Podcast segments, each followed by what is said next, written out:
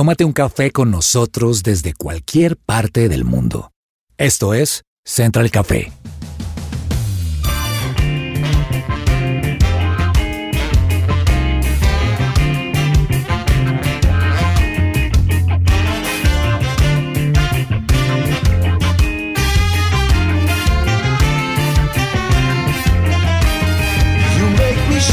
Holy Spirit.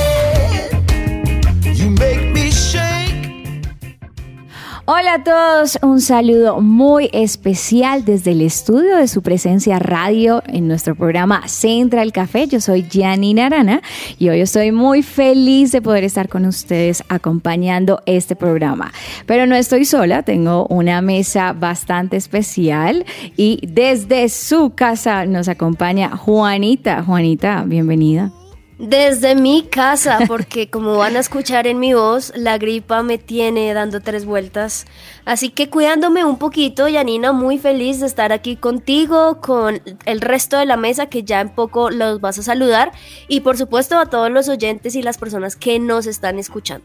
Juanita no se libró del cambio de clima en Bogotá, señoras y señores. Un día sale el sol, al otro día está súper frío.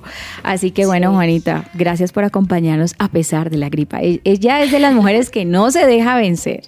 Y Aquí firmes. am- también nos acompaña Andrés Cabezas desde el máster. Andresito, usted sí, invencible para la gripa. Hola Yanni, qué alegría verte y, y no solo volverte a ver después de mucho tiempo que no compartíamos mesa en Central Café, sino también verte conduciendo el programa. Me encanta esto, ¿saben? Eh, hemos escuchado algunos programas de, de Ani Espinosa también como conductora del programa, de Juanita González, de Janina Arana y, eso me parece genial. La mujer como directora de Central Café, el legado que nos está dejando también don Jason Calderón y, empoderando a las mujeres como directoras del programa me, parece genial y bueno, aquí estamos muy contentos para traerles a todos nuestros oyentes un gran tema, información de, de mucho interés para todos nuestros oyentes y bueno, compartir un rato bonito con todos ustedes.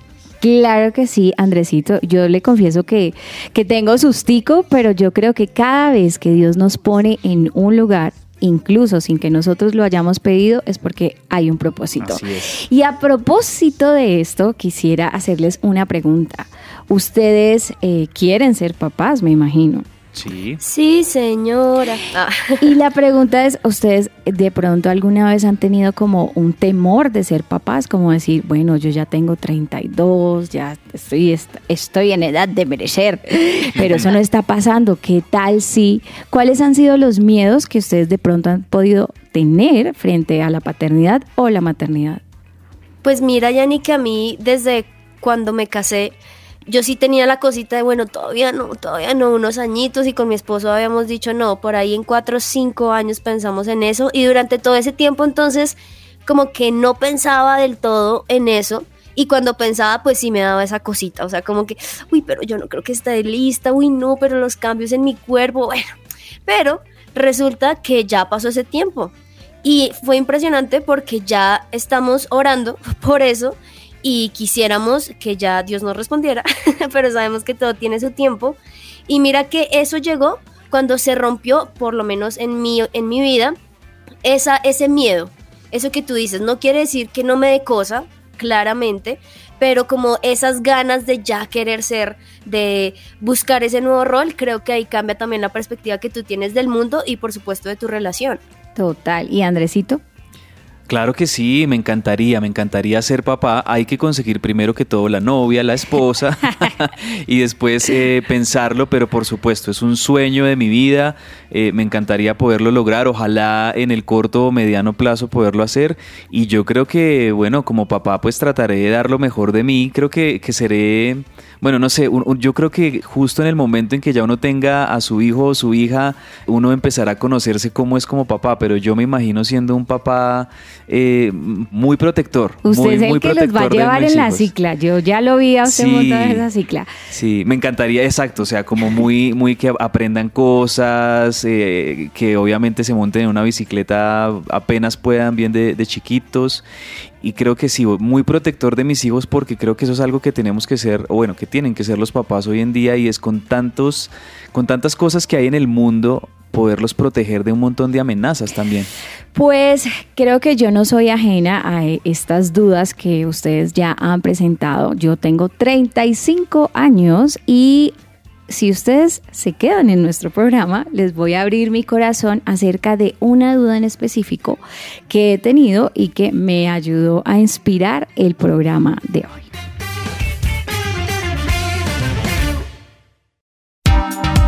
¿Qué hay para hoy?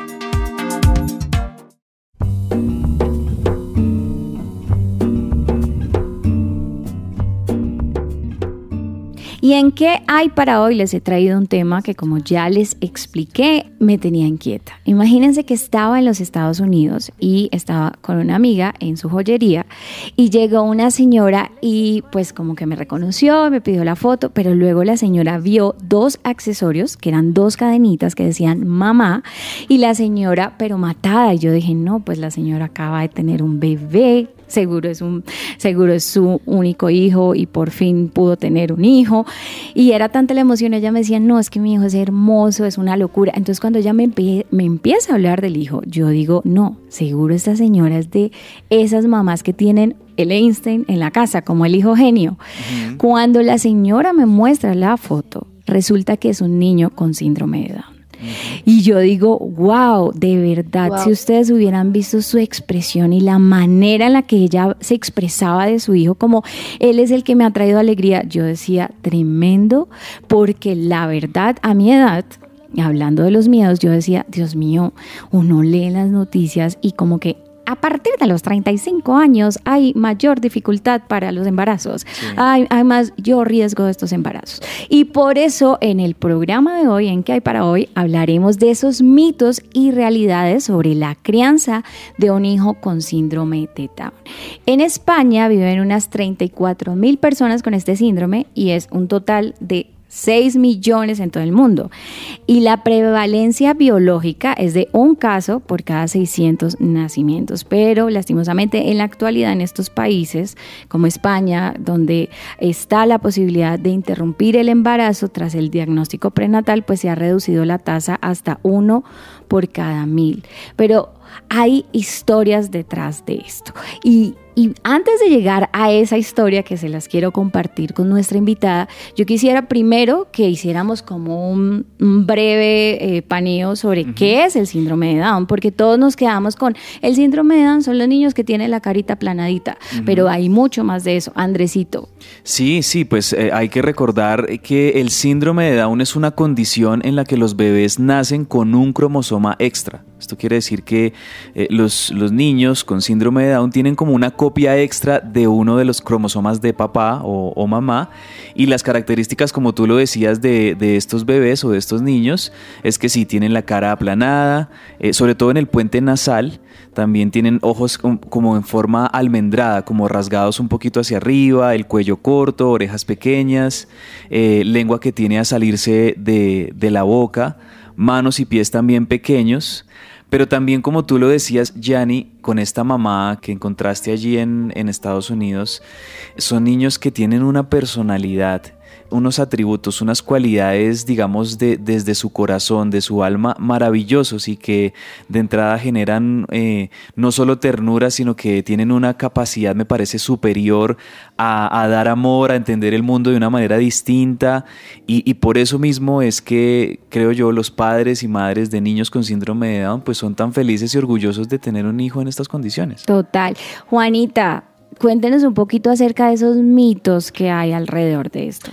Pues como bien lo dices y como se llama nuestro programa, existe una cantidad de mitos que realmente uno cree quizá desde esa ignorancia de conocer un poquito más con rigor este tema, pero también existen algunas realidades que tampoco se habla mucho de eso. Por ejemplo, es un mito que el síndrome de Down es hereditario. La realidad es que el síndrome de Down es hereditario en aproximadamente el 1% de todos los casos y en el 99% restante el síndrome de Down es completamente aleatorio. Otro mito es que la mayoría de los niños con síndrome de Down nacen de padres de edad avanzada. La realidad es que la mayoría de los niños con síndrome de Down nacen de mujeres con menos de 35 años. Sin embargo, la incidencia que se tiene de estos nacimientos de los niños con síndrome de Down sí aumenta en la edad de la mujer. Otro mito que se tiene referente a este tema es que las personas con síndrome de Down tienen múltiples discapacidades cognitivas, pero la realidad es que la mayoría de las personas con síndrome de Down tienen una discapacidad cognitiva que va de leve a moderado. Los niños con síndrome de Down pueden participar completamente en los programas educativos, tanto públicos como privados. Otro mito que se tiene respecto a esto es que los adultos con síndrome de Down son incapaces de formar relaciones destinadas como el matrimonio, por ejemplo. Pero la realidad es que las personas con síndrome de Down tienen muchas amistades, socializan, tienen citas, forman relaciones y de hecho se casan como cualquier otra persona. Otro mito también, porque existen un montón, pero como para resumir muchos de estos, es que las mujeres con síndrome de Down no pueden quedar embarazadas.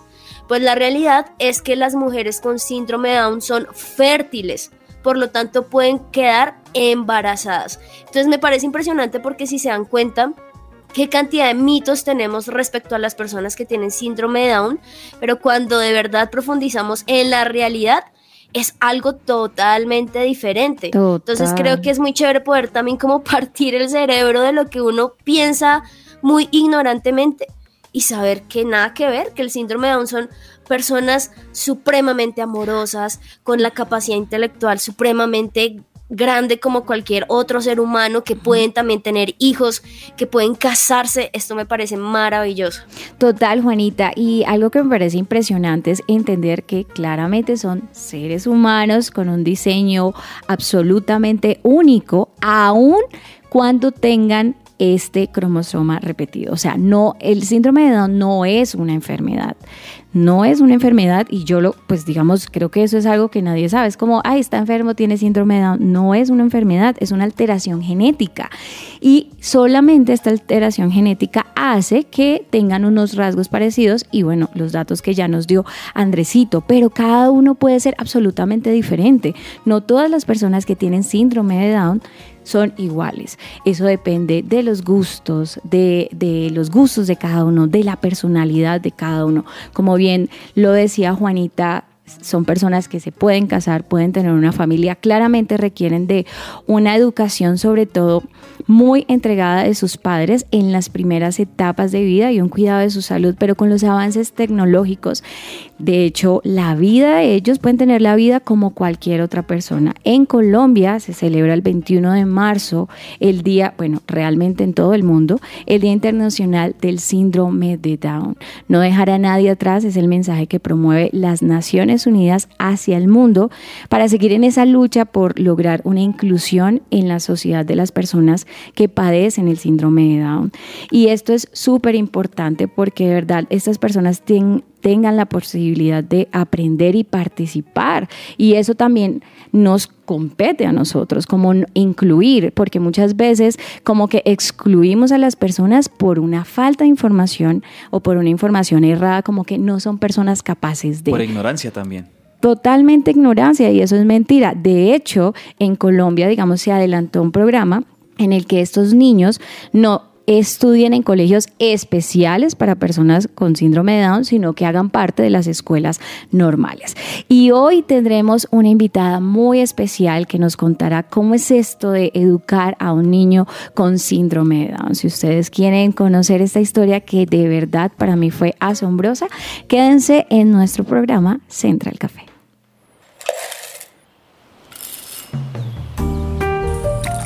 Llegó la hora de tomarnos un expreso.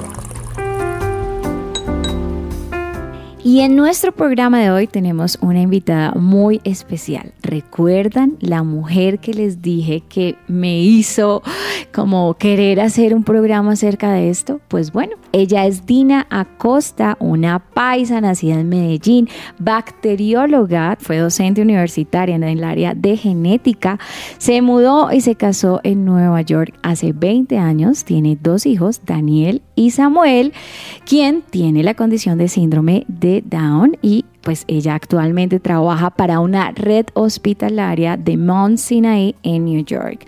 Dina, bienvenida a Central Café, qué placer tenerte con nosotros. Hola, muchísimas gracias. Eh, feliz de estar con ustedes y agradecida por este espacio que, que me permite expresar sentimientos profundos desde mi corazón y, compartirlos con mucha gente que espero que les llegue y les pueda aportar un granito de arena a, lo que piensan. Dina, hace un rato les comentaba que estábamos ahí en la joyería de mi amiga y que me llamó mucho la atención que te llevaste dos accesorios que decían mamá. Eran los únicos que decían mamá y te moriste y me empezaste a hablar de tu hijo y yo decía, pero ¿quién es este pequeñito? Y cuando yo me di cuenta que tenía síndrome de Down, yo dije, pero ¿en serio? O sea, yo pensaba que las mamás eran como, ay, no, es muy duro, pero verte a ti me hizo cambiar mi punto de vista. Y por eso me gustaría que nos compartieras un poco cómo fue esa historia, cómo fue que fuiste mamá y luego todo lo que te dijeron y cómo Samuel terminó siendo un gran milagro. Bueno, pues primero habría que decir que desde la edad de cinco años mi gran proyecto siempre fue ser mamá en la escuela me preguntaban eh, qué quería ser profesionalmente cuando grande. Yo decía que mamá, los profesores decían, no, pero puede ser mamá y alguna otra profesión. Y yo sí insistía en mamá. Luego, pues pasaron los años y creo que la idea se quedó en el corazón. Eh, luego los estudios, profesionalmente definirte, cambié el rumbo de la vida, me mudé, llegué a este país, conocí a mi esposo y iniciamos esta familia eh, Daniel llegó muy pronto, pero luego no fue fácil quedar embarazada. Y 10 años casi, llega el segundo embarazo, ¿A qué difícil. Eh, tenía en ese momento 36 años. Tuve a Daniel de los de 26 y todo ese tiempo fue bien difícil quedar embarazada. Luego a los 36 me embarazo. Les hago una confidencia, era tantas las ganas de quedar embarazada que por mi trabajo, que tengo acceso a las pruebas de laboratorio, me hice 10 pruebas para creer que es que sí era cierto que iba a ser mamá. Luego empiezo a tener dolores bajitos, los ignoro totalmente. Me hago como que mm, no, es normal, es el embarazo. Y por uno de tantos voy a emergencias, han pasado más o menos ocho semanas de embarazo y los médicos me hacen los exámenes de rigor y me dicen, Dina, eh, tu, tu embarazo es un ectópico, es un embarazo ectópico. Eh, Obviamente me resisto un poco a creerlo, pido una segunda opinión, una tercera opinión, una cuarta opinión y todos dicen que mi embarazo es un ectópico, efectivamente, eh, que llaman al cirujano y él se va a poner en contacto conmigo. Mm. Está bien, el cirujano aparece, me, me dice muy serio, ¿tiene alguna pregunta? ¿Quiere saber algo acerca de su condición? Y le digo, sí. ¿Usted está 100% seguro de mi diagnóstico? Y él me mira y me dice, claro, ¿por qué no? Cuatro médicos antes te han visto, los exámenes concuerdan con que tu embarazo es un ectópico, lo cual quiere decir que tu bebé no está donde debe estar y tu vida está en riesgo. Entonces, tenemos que ir a cirugía porque tu embarazo no es viable.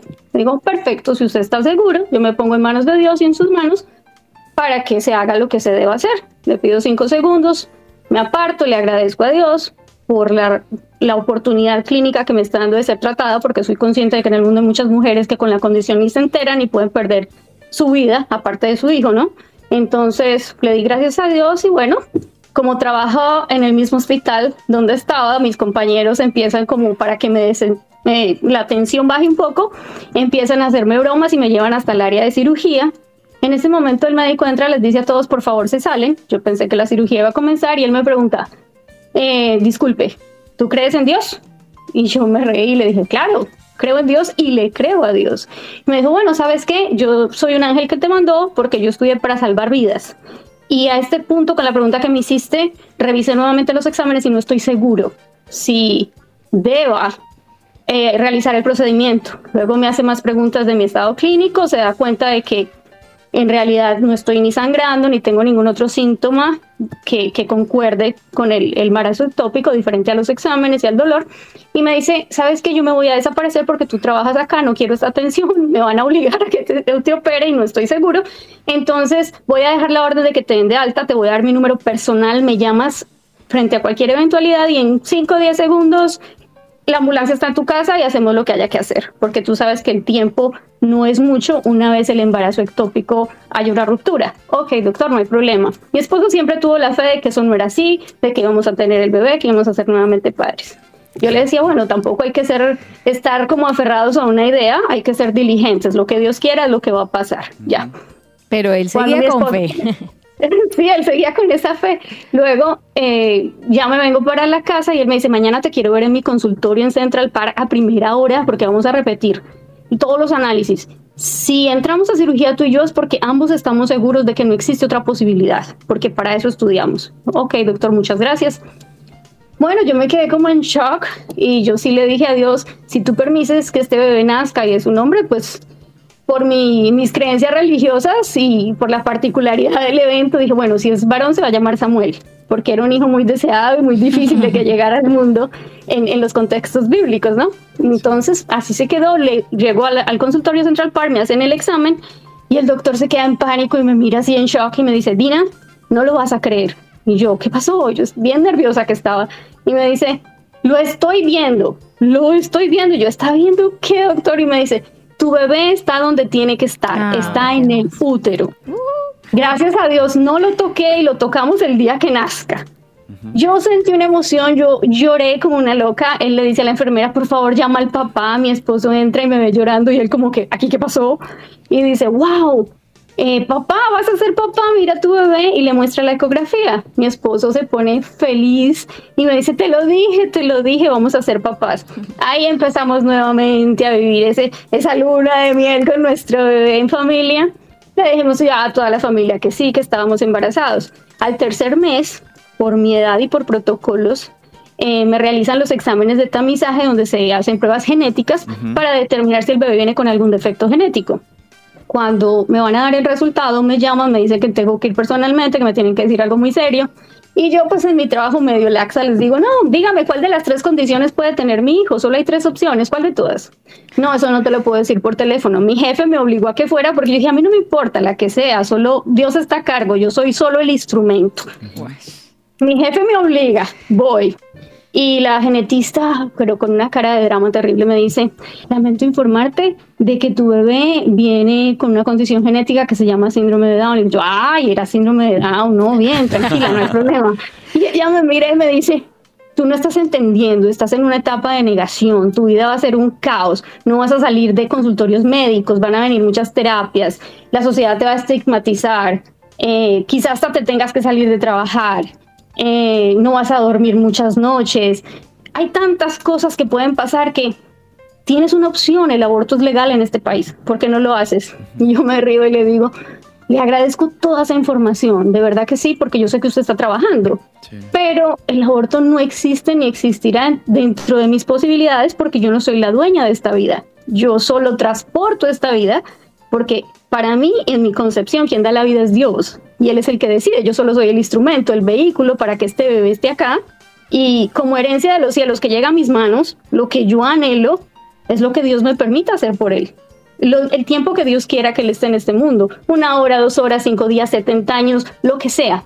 Es decisión de Él, no mía. O sea que usted tranquila, no se preocupe, que, que yo no estoy sola. Sí, Dina, justamente ahí con esto que nos estás contando, que pues de verdad que es tremendo y uno al escucharte pues puede ver esa convicción eh, en tus creencias y en tus principios clarísimas que seguramente tienes tú y tu esposo también. Y muchas personas cuando, por ejemplo, conocen este diagnóstico o, o- o esto que les dicen los doctores, que de hecho lo, lo dicen de entrada como con el pesimismo, pensando que las personas lo van a recibir mal, que no fue tu caso, pero sí me gustaría que le dijeras también a, muchos oyentes que nos están escuchando a esta hora que van a tener a sus bebés, que van a tener a sus hijos y que también están pensando un montón de cosas con todos los diagnósticos que les dan. ¿Por qué decidiste tener a Samuel aún sabiendo esta condición en la que iba a llegar con síndrome de Down? Sí, como tú mismo lo dices, eh, justo por mis convicciones estoy completamente clara de que solo somos el vehículo para que Dios cumpla sus propósitos, sea cual sea, y nada pasa sin que Él lo permita. A veces Él no lo quiere, pero igual lo permite. Entonces, eh, yo definitivamente tenía claro de que como iba a ser, soy solo el vehículo para tener los hijos en este mundo, pues creo que no iba a estar sola. Y créanme que en ocho años lo he comprobado en todo momento. Eh, sí, con esa convicción dije, no, eh, mi hijo nace, y, y nace según la voluntad de Dios, como, como Él quiera venir, como Dios lo permita, perfecto. Y te hago también otra como otro pequeña, digamos, detalle dentro de esto. Si Dios en este momento, en el caso hipotético, porque sabemos que no es así, me dijera, Dina, ¿cómo quieres que venga Samuel? Porque te lo voy a volver a entregar. ¿Quieres que, que yo lo mande sin ese cromosoma extra, sin el cromosoma 47 que según muchos está sobrando? Le digo, no, no fuera Samuel, lo quiero igual. Para mí es perfecto. Para mí el síndrome de Down jamás ha sido una enfermedad. Y se los digo como mujer de ciencias y se los digo como madre de una persona con síndrome de Down y como ser humano. Es una condición. Y genéticamente existen muchas condiciones que la sociedad no estigmatiza y son condiciones genéticas que nos hacen propensos o no a sufrir ciertas enfermedades o cosas, eventos no tan chéveres que a veces nos toca pasar. Digamos, una persona con ojos claros no es un defecto genético, claro que no, pero los hace más propensos por el menor grado de melanina a que el sol los afecte más, a que su visión de pronto un poquito se afecte más, que sean más delicados. Y todo el mundo ve lindas a las personas con ojos verdes, yo los veo preciosos. Y, no es un estigma, porque físicamente luce como estéticamente al mundo nos gusta. Los de síndrome de Down tienen sus ojos almendrados, su cuello más pequeño, su lengua más pesada. Ay, pero son hermosos, créanme que sí. Ay, Dina, no, de verdad que es una alegría conocerte, conocer tu historia, escucharte y además conocerte a ti, esa actitud que tienes, creo que a todos nos impacta. Y me parece impresionante porque tú me mandaste una foto de Samuel y me impactó su alegría, su enorme sonrisa, se nota que es un niño totalmente feliz y claramente yo sé que eso proviene de una mamá que lo tomó así, de unos papás que lo amaron, que les encantó incluso tenerlo y eso nos reta mucho. Y por eso quisiera preguntarte aún justamente en medio de esa educación, ¿cuál ha sido ese mayor desafío que te has enfrentado en la educación de Samuel? Porque yo supongo que también vienen muchas cosas que tú has tenido que aprender, formas diferentes, quizá tu primer hijo Daniel. ¿Cómo ha sido ese mayor desafío que has tenido a su educación? Definitivamente los hijos son como los dedos de las manos, decía mi mamá, todos diferentes con una diferente función. Eh, Samuel es, es un niño con síndrome de Down y Daniel es un niño regular. Eh, son completamente diferentes, sus personalidades diría que son casi opuestas. Eh, Samuel es explosivo, es alegre, es vivaracho. Daniel es humilde, callado, se aguanta todo. Entonces, Samuel tiene un carácter bastante fuerte, eh, diferente a lo que la gente quizá piensa que todo el día se están riendo y que son muy felices y que no, tienen un carácter que cuando dicen no, es no. Y difícil argumentar con ellos. Eh, esa parte es, difícil, digamos, en, cuanto a lo definidos que son para hacer las cosas. Eh, las personas con síndrome de Down, desde mi punto de vista y mi experiencia, no son personas que, están como en, buscando como en un radar eh, aceptando todo lo que hay a su alrededor, pero sí se enfocan en particular en lo que les gusta, en una sola cosa. Y te puedo garantizar que en lo que se enfoquen son muy buenos. Sacan una excelencia en lo que se enfoquen. Entonces eso es algo bien positivo para ellos a nivel educativo. El problema más grande en educación ni siquiera es que ellos no puedan aprender porque se toman más tiempo para aprender las cosas, claro que sí, porque también hay, condiciones en su físico que no les permite, digamos, que ir en parte a la par de un grupo de niños regulares. Se demoran un poco más para leer, eh, a veces en el caso de Samuel, muchos de ellos, su audición es un poco difícil porque sus tubos eh, auditivos eh, usualmente están con mucha congestión y escuchan como debajo del agua. Entonces, asimismo, viene la parte verbal, pero ellos encuentran la forma increíble de hacerte entender lo que quieren y de comunicarse, independientemente de todo. Entonces, digamos que eso hace que uno vaya más lento, pero seguro porque como están enfocados logran hacer las cosas muy bien, pero se demoran quizá un poco más que el, grupo regular de niños que uno está acostumbrado que en segundo de primaria ya leen, mm. que en tercero ya están dividiendo. No, se demoran un poquitito más, es decir, pero sí lo hacen. Eso, es decir, como que la dificultad es que definitivamente requieren más tiempo, más enfoque. Digamos que sí y no. Yo soy una persona que trabaja tiempo completo y yo no sé ni cuántas horas extras, ya perdí la cuenta. Y mi esposo y yo nos apoyamos mucho en esa parte. Y de verdad, hasta hoy, en ocho años, nunca hemos necesitado de una tercera persona que nos ayude a cuidarlo. Wow. Eh, y, en los Estados Unidos, que todo es como tan rápido. Dina, rapidísimo. Dina, yo digamos que ya conocemos estos desafíos de tiempo, pero a mí también me gustaría conocer cuáles han sido los aprendizajes que te ha dejado Samuel. O sea, ¿qué es lo que Samuel ha traído a tu vida que tú dices, gracias Dios por esto? Primeramente nos pasó algo que, que no, no pensábamos y fue que Samuel nos cambió la personalidad a todos en la casa. ¿Qué? sí, a todos nos cambió. Él es el jefe, entonces casi que él es el que, digamos, mi esposo era una persona muy, muy acelerada, muy impaciente. Con Samuel, mira, increíblemente la paciencia que mi esposo hasta ahora ha podido desarrollar, yo hasta lo desconozco. En mi caso, a mí me encantaba como que todo fuera ya y, y como más bien autoritaria, o sea, y tiene que ser así, perfeccionista. Samuel me enseñó que, que se puede hacer las cosas bien sin necesidad de llegar al extremo del perfeccionismo. Igual salen bien y se disfrutan. El hermano se convirtió como en ese papá, el segundo papá responsable y él está pendiente de su hermano, en un tutor además de su hermano, nos ayuda mucho en sus terapias porque él, hace parte del sistema del Distrito 75 en Nueva York que, que hace que las personas consideradas con cierta discapacidad puedan acceder a terapias. Y Daniel está, pero en el top de las terapias con su hermano todo el tiempo, entonces desarrolló un sentido de responsabilidad que mucho más pequeño que no tenía su hermano no tenía. Y de sensibilidad ante, ante, otras personas con el mismo signo. Completamente. Aparte de todo, él es como, como, ¿qué te digo? Un imán de atracción. Donde llegamos, Samuel saluda a todo el mundo, le contesten o no. Y él se queda tranquilo. Y, mi esposa a mí nos llama mucho la atención porque a veces vas a la de afán, ves a una persona y no te saluda y pudo ser que esa persona no te vio y tú piensas, ay no, mira, esta persona cambió porque no me quiso saludar, no sé qué. No, Samuel, lo saluden o no, él saluda a todo el mundo. Tiene amigos que nosotros ni sabíamos que eran sus amigos, solo esperando el bus de la escuela. Dina, tú a través de, digamos, ya llevas ocho años con esta experiencia, ¿has logrado como descubrir como el propósito que Dios ha permitido a través de esto? Definitivamente. Eh, en este caminar nos hemos encontrado con muchas personas que pensaban tan diferente y tenían como un mito alrededor de lo que era tener síndrome de Down, que consideraban que era una enfermedad, que eran personas, y voy a decir una palabra que no me gusta, pero que por desconocimiento, aunque no juzgo las personas que la utilicen, pero es algo cultural tristemente, pero que puede ir cambiando, las consideran retrasadas. Entonces, esa palabra nunca me ha gustado pero tengo que reconocer, de hecho nos ha pasado que estando en restaurantes, una vez recuerdo que alguien se nos arrimó y casi que me da un pésame y yo, señora, lo siento mucho y él casi quería llorar.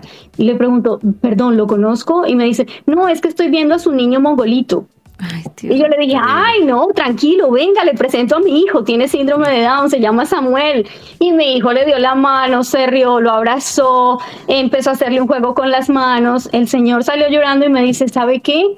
Le agradezco tanto porque yo tenía en mi corazón y en mi cabeza una idea desde pequeño que estas personas casi como que eran enfermas y como que no, no cumplían el estándar de humanos, como somos el resto, no son, como si no fueran normales. Y yo créame que son más normales que cualquiera. Hacen todo lo que todos hacemos. Y a eso voy de pronto cuando a una madre le digan que no, que su vida va a ser terrible, que va a estar mucho con médicos o doctores, oficinas o cosas, igual todos los seres humanos requerimos en uno u en otro momento o de cierta forma asistir a citas o asistir a ciertos procedimientos, entonces digamos que es una cotidianidad, es algo normal. Son personas normales, son seres humanos comunes y corrientes y creo que el aprendizaje aquí es que él, él, es como esa personita pequeña que ha llegado como a cambiar no solo la mentalidad quizá de nosotros mismos que no conocíamos la condición, sino de todas las personas que de una u otra manera han tenido que ver con él. Dina, y ya para cerrar, me gustaría que nos dieras un mensaje y nos compartieras un mensaje a todas estas personas que de pronto están en ese momento crucial, que acaban de recibir la noticia y que no saben qué hacer. Bueno, primero decirles que el miedo es normal, es un sentimiento muy humano y todos tenemos miedo frente a lo desconocido. Y no solamente frente a un embarazo, porque un embarazo genera mucha expectativa. ¿A quién se va a parecer? ¿De qué color van a ser los ojos? ¿Qué iba a ser cuando grande? ¿Si me va a querer? ¿Cómo va a ser su voz? Es muy normal cuando estamos embarazados. Mucho más eh, también el, tener miedo de que mi hijo venga normal, es lo primero que pensamos. Y tú hablas con la gente, ay no, te deseo lo mejor, felicitaciones y ojalá tu hijo venga sanito. Esa es la palabra, venga sanito. Las personas con síndrome de Down cuando nacen son sanas, créanme, independientemente de, de, la, de la afinidad que tengan a ciertas condiciones médicas, son personas sanas. Mi hijo lleva tres años sin tener siquiera una gripe en medio de una pandemia. Él es el único en la casa que no se ha enfermado. Entonces, esto sigue siendo un mito. Es normal tener miedo. Eh, no se sientan raras por tener miedo. El miedo eh, hace parte de ese proceso, pero no se dejen ganar de ese sentimiento. Porque cuando nosotras tenemos esa dicha, esa bendición grande que Dios nos da de ser madres, de poder dar vida, de procrear, eso no es solo ser mamá para ese niño, es la oportunidad de educar un ser humano para una sociedad mejor. Nos están dando una oportunidad de ser, de ser seres humanos y cumplir con ese propósito para el cual nacimos. Y esto no quiere decir que las mujeres que no tengan la oportunidad de ser mamás o no lo quieran, no vayan a ser seres humanos o no aporten a la sociedad. Pero digamos que nosotros en ese aspecto y en ese pequeño detalle tenemos esa oportunidad. Y eso es algo maravilloso, no se pierdan ese, ese espacio tan bonito de vivir con un ser humano completamente especial. Dicen niños especiales, todos son especiales, pero créanme que ellos tienen un componente, un picante, una chispa, algo que une y que une al mundo y traen su propia luz, una luz que brilla independientemente de lo que los demás piensen acerca de ellos. Entonces vale la pena, vale la pena caminar por ahí. Totalmente, Dina, de verdad que te agradecemos mucho, en lo personal te agradezco mucho porque así como esa persona que los abordó en ese restaurante, yo también aquí estoy derribando un montón de mitos en mi cabeza y seguro muchos oyentes también lo, lo están haciendo. Y te agradezco por, por esa hermosa lección de vida y de fe que, que nos estás dando hoy a todos nosotros. De hecho, aquí estamos eh, internamente compartiendo unas fotos, Janina y Juanita nos están enviando unas fotos de Daniel y de Samuel que se ven súper bonitos y se ve una relación muy linda de hermanos. Y bueno, quería preguntarte si tú tienes, por ejemplo, una cuenta de Instagram o en algún lugar donde podamos estar viendo también los demás para seguirte y ver todas esas fotos tuyas como familia, que nos la compartas y, y te seguimos para, para seguir conectados con ustedes.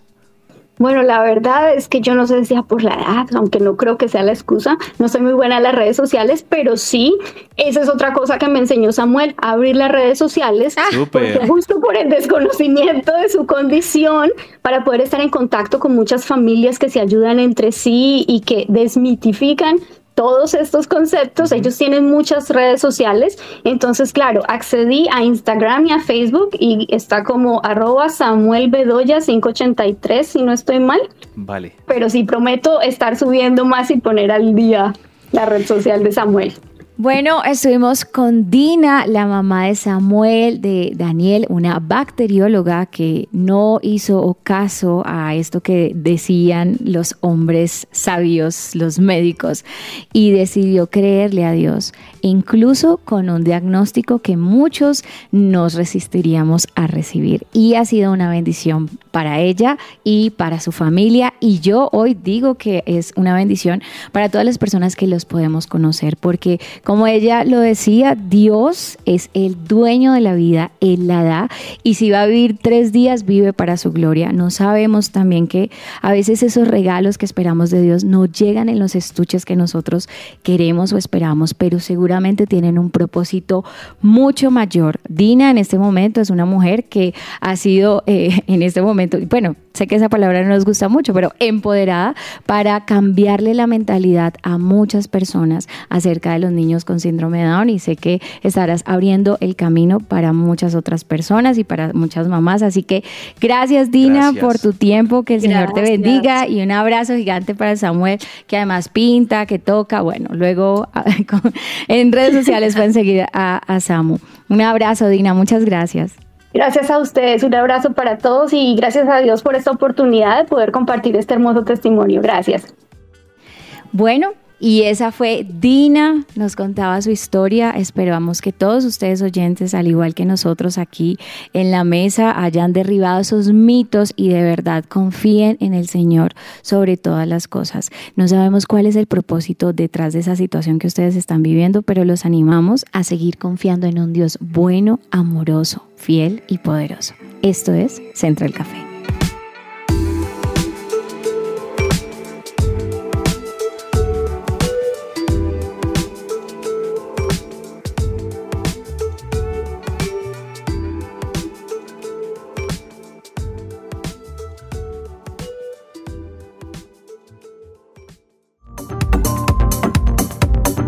No te desconectes, estás con Central Café. Escuchas su presencia radio. Regresamos a Central Café.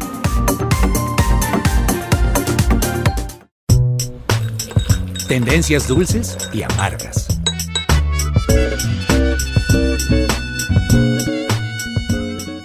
Y en esta sección de tendencias dulces y amargas, hoy les traigo una que tiene las dos. Porque literalmente cuando vi la imagen de las cuales les voy a compartir, decía, esta es una situación agridulce. Entonces siento que hay de todo un poquito y no quiero que ustedes crean que vamos a estar hablando aquí de la política y creemos nosotros como Centra el Café en esta cosa y en la otra no, sino como justamente estamos hablando de tendencias. Hace unas semanas atrás recordemos que aquí en Colombia se estuvieron manejando el tema de las elecciones donde Gustavo Petro ganó. Y resulta que después de esto, obviamente, mucha gente estaba de acuerdo, otra no. Pero lo que sí sabemos es que estábamos o estamos en un momento donde hay una palabra que creo que era la estrella o es la estrella y es en la polarización, donde está tanta la división de lo que unos creen, de lo que yo creo que esto debería ser o estas diferencias, que lo que menos nos imaginábamos es que unos días después de que la elección pasara, era que el mismo Gustavo Petro estuviese sentado con su contrincante, que para muchos era su enemigo, el ingeniero Rodolfo Hernández. Y esta imagen fue un boom para Colombia. Fue un boom porque muchos sintieron esta noticia como algo dulce, qué bueno que se unan, pero otros como algo amargo diciendo, no puedo creer que tanto el ingeniero Rodolfo se esté sentando con ese señor, como no puedo creer que Gustavo Petro se esté sentando con ese señor. Pero como si fuese poco, unos días después, no solamente con su contrincante, sino con su opositor de por vida, el expresidente Álvaro Uribe Vélez. Ellos dos sentados mientras muchos estaban agarrando, mientras muchos pelean por ellos mismos, ellos sentaditos dialogando sobre Colombia. Yo hoy quería traerlo acá porque no solamente se hizo tendencia y podemos ver muchísimos memes muy buenos, por cierto, de esta reunión en particular de Álvaro Uribe Vélez con Gustavo Petro, sino que esto nos dejó un montón de quizá perspectivas dulces y otras no tan dulces.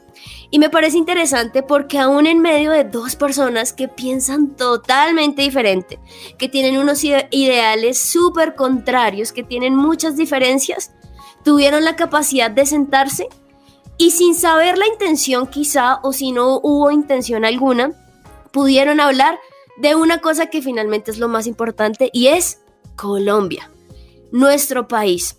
Entonces esto me lleva a pensar que aún en medio de esta tendencia y la cantidad de imágenes y memes, me lleva a pensar, y sin decirles acá pues de que estamos de acuerdo con tal cosa o tal otra, más personalmente me lleva a pensar, ¿por qué en vez de odiar tanto, de contradecirnos tanto, no tenemos la capacidad de escuchar más, de hablar más, de dialogar? No quiere decir que si te escucho a ti, estoy de acuerdo con lo que tú estás diciendo, pero aún te estoy escuchando y quizás sacando algo bueno de lo que tú estás diciendo. Así que en esta sección nos queda eso como de reto, un poquito a escuchar más, a dialogar más, a hablar más y a odiar menos.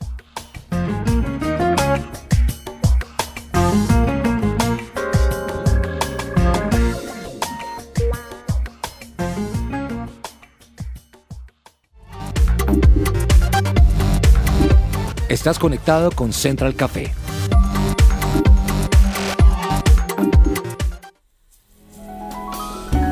Central Café descafeinado.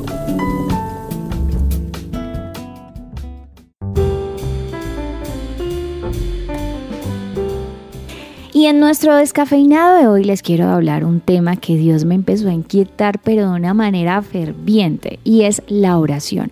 Resulta que, no sé si a ustedes les pasa, pero día a día vivimos como cada vez más con más ocupaciones, con más cosas que hacer y el tener acceso al celular donde está todo, están las redes sociales, eh, el acceso como que antes para que alguien se comunicara con uno tenía que hacer la llamada larguísima, ahorita es como que te mandan un WhatsApp y uno se llena, yo no sé si ustedes, pero yo me desespero de estar viendo esos numeritos, entonces como que cada vez estamos tan ocupados que desplazamos lo importante por lo urgente.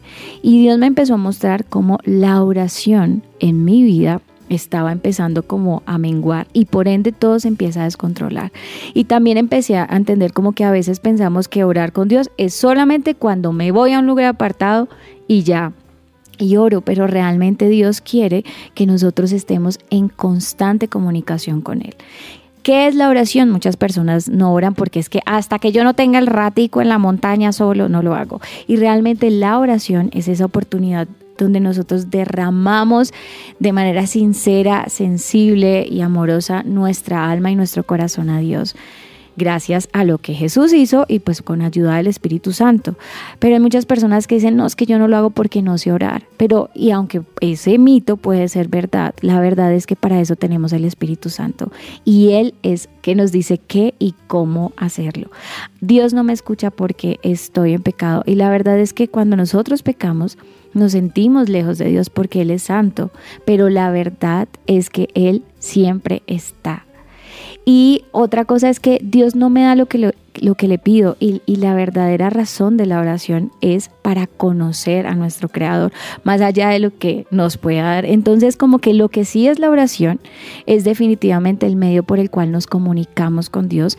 Eh, la oración es esa fuente de fortaleza y vida en Dios y es importante porque primero nos permite entender la grandeza de Dios, porque a través de ella podemos tener una intimidad y una relación personal adivinen con quién, con el creador del universo, porque además la oración nos permite que nuestros corazones estén en sintonía con Dios y podemos entregarle esas cargas pesadas y todos esos problemas que tenemos en la cabeza que no sabemos cómo manejar y al ponernos en sintonía con, con Él podemos ver las cosas desde el punto de vista.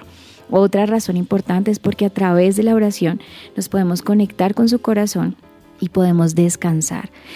La Biblia dice, tú guardarás en completa paz aquel cuyo pensamiento en ti persevera porque en ti he confiado. A través de la oración nos volvemos más humildes y también algo súper importante es que todo lo que Dios hace en la tierra lo hace en respuesta a una oración. La oración definitivamente no es la manera de obtener bienes, sino de obtener más de Dios mismo. Y nosotros finalmente debemos orar como en respuesta a su amor, de su gracia y misericordia.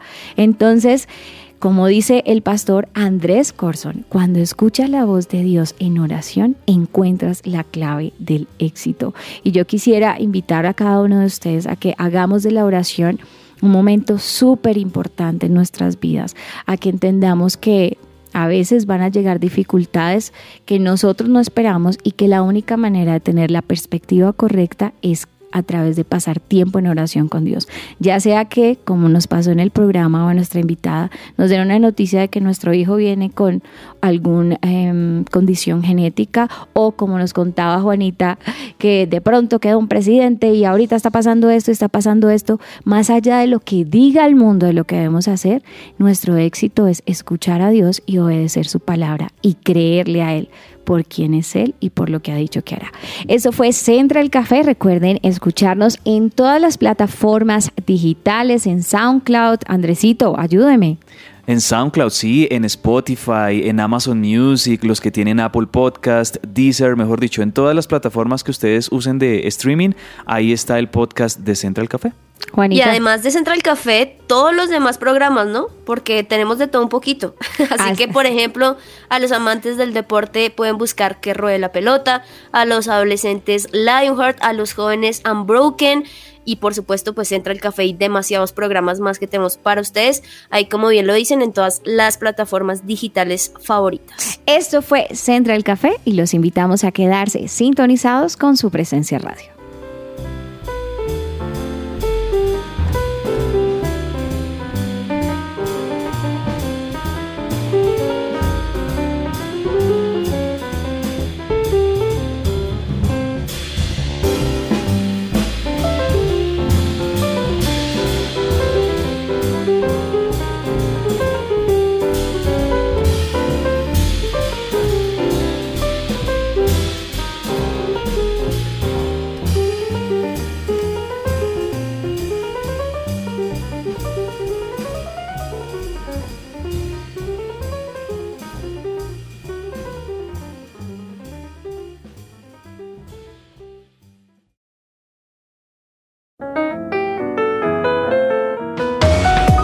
Central Café también está en su presenciaradio.com.